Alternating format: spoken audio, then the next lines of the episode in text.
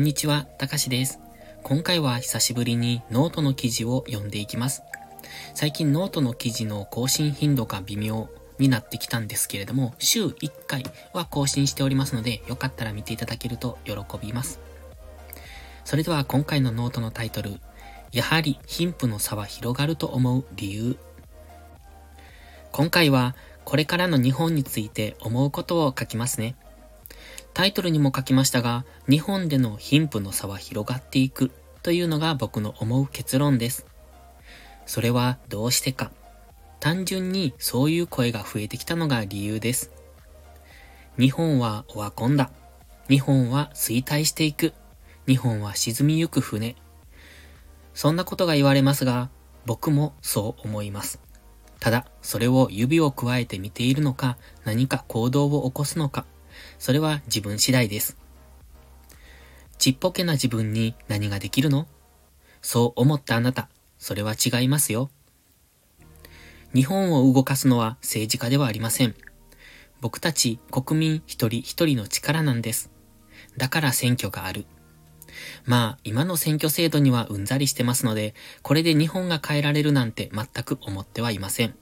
ですので、選挙に行こうなんて話でもないです。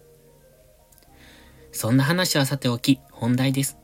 先ほど、そういう声が増えてきたと言いましたが、これはまだ一部です。多分、ほとんどの人にそれらの声は届いていません。大きくメディアで取り上げられるようになって、やっと本格的に認知されていきます。貧富の差が広がるとはどういうことか。低所得層、高所得層がいて、大抵の人たちはその中間にいると思います。これからはその中間層が低所得層に取り込まれていくのです。今、日本では30年間給料は増えていません。僕も会社員時代に自分の入社した頃の初任給と今の新入社員の初任給が全く変わっていないことに驚きました。そして会社員の給料は上がっても年間数千円じゃないですかそんなの消費税が1%増えればすぐに吹っ飛びます。そして物価は上がっていますよね。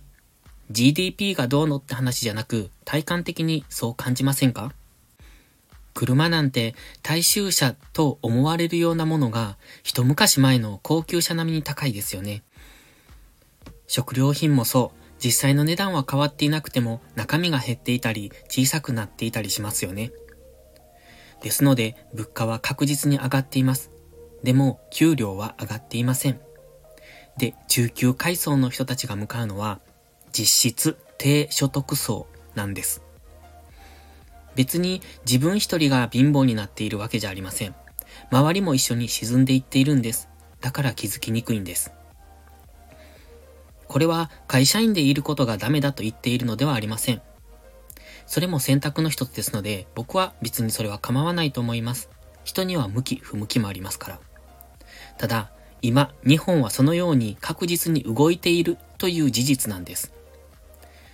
だから政府も副業を認めましたよね。これは副業してもいいですよではなく、副業した方がいいですよということなんだと僕は解釈しています。年金問題も深刻ですよね。いずれ破綻するんじゃないかと思っています。そして、今の若年層が老後に受け取ることができるかどうかがわからない状態ですので、自分の身は自分で守りましょうという社会になりつつあるのでしょうね。ただ、年金問題について少しだけ個人的見解を述べておきますと、自分が将来もらえないからといって年金を納めないのは違うと思います。これは社会全体で助け合いましょうという制度です。個人が自分のことだけを考えると成り立たなくなる仕組みなんです。でも実際自分のことしか考えない日本人が多いのも事実です。だから将来もらえなくなる年金なんてタイトルでの番組が受けるのでしょうし、悲しいですよね。では、どうやって自分の身を守るのか。言葉で言うのは簡単。でも実際にはどうすればいいのって思いますよね。答えは簡単です。行動するです。何を行動するかは人それぞれなので、これという答えは持っていませんが、一般的に言われるのが、ブログ、YouTube、音声配信、Instagram、TikTok、つまりアウトプットですね。インターネットがこれだけ普及しているので、それを使わない手はありません。そして何がビジネスチャンスになるかもわかりません。だからできることをやっていく。行動を起こすことが大切だと思います。それが当たるかどうかはわかりませんが、当たればラッキー、当たらなければ次に行く。自分の将来を悲観するのじゃなく、今できることをやっていくことが大切ですよね。幸運の女神に後ろ髪はありません。つまり、チャンスは後からはつかめないということです。チャンスをつかむためには、その準備が必要です。常に準備をしている人だけがチャンスをつかめるのです。だから、行動する。行動にはリスクも伴う。先ほど例に挙げたアウトプットにはほぼリスクはありません。もちろん、ほぼお金をかけずにできます。ただ、時間と労力はかかりますよね。YouTube にしたって最初は動画編集に悩むと思います。コンテンツも何がいいのか悩むでしょうし、いろいろやっても全く見てもらえず心が折れそうになることもあります。これらをリスクと見るかどうかですよね。動画編集も簡単なものでしたらすぐにできます。スマホのアプリでもできますから、やろうと思えば高い機材なんて必要ないんですよね。ただ、それがわからないから、わからないことには抵抗を感じるから、だから一歩が踏み出せない。はじめの一歩は大きいようで、実はちょっとした勇気で踏み出せるものです。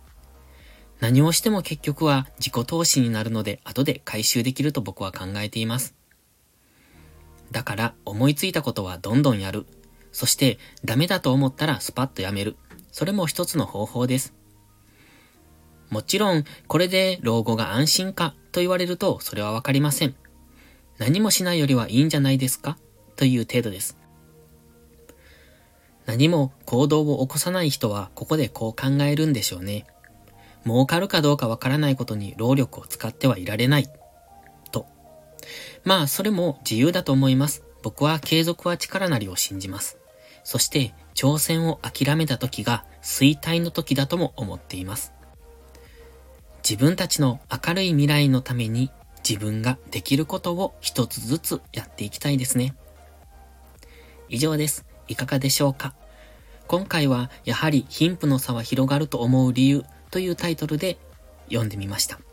このノートは1月17日に記事を作成してますので、おそらくその頃にノートに投稿していると思われます。ノートの記事はプロフィール欄に lit.link という URL が貼っておりますので、そちらからミニブログと書かれたところが僕の雑記ブログ、ノートになります。もし読んでいただけると嬉しいです。それでは今回はこれまでです。また次回の配信でお会いしましょう。たかしでした。バイバイ。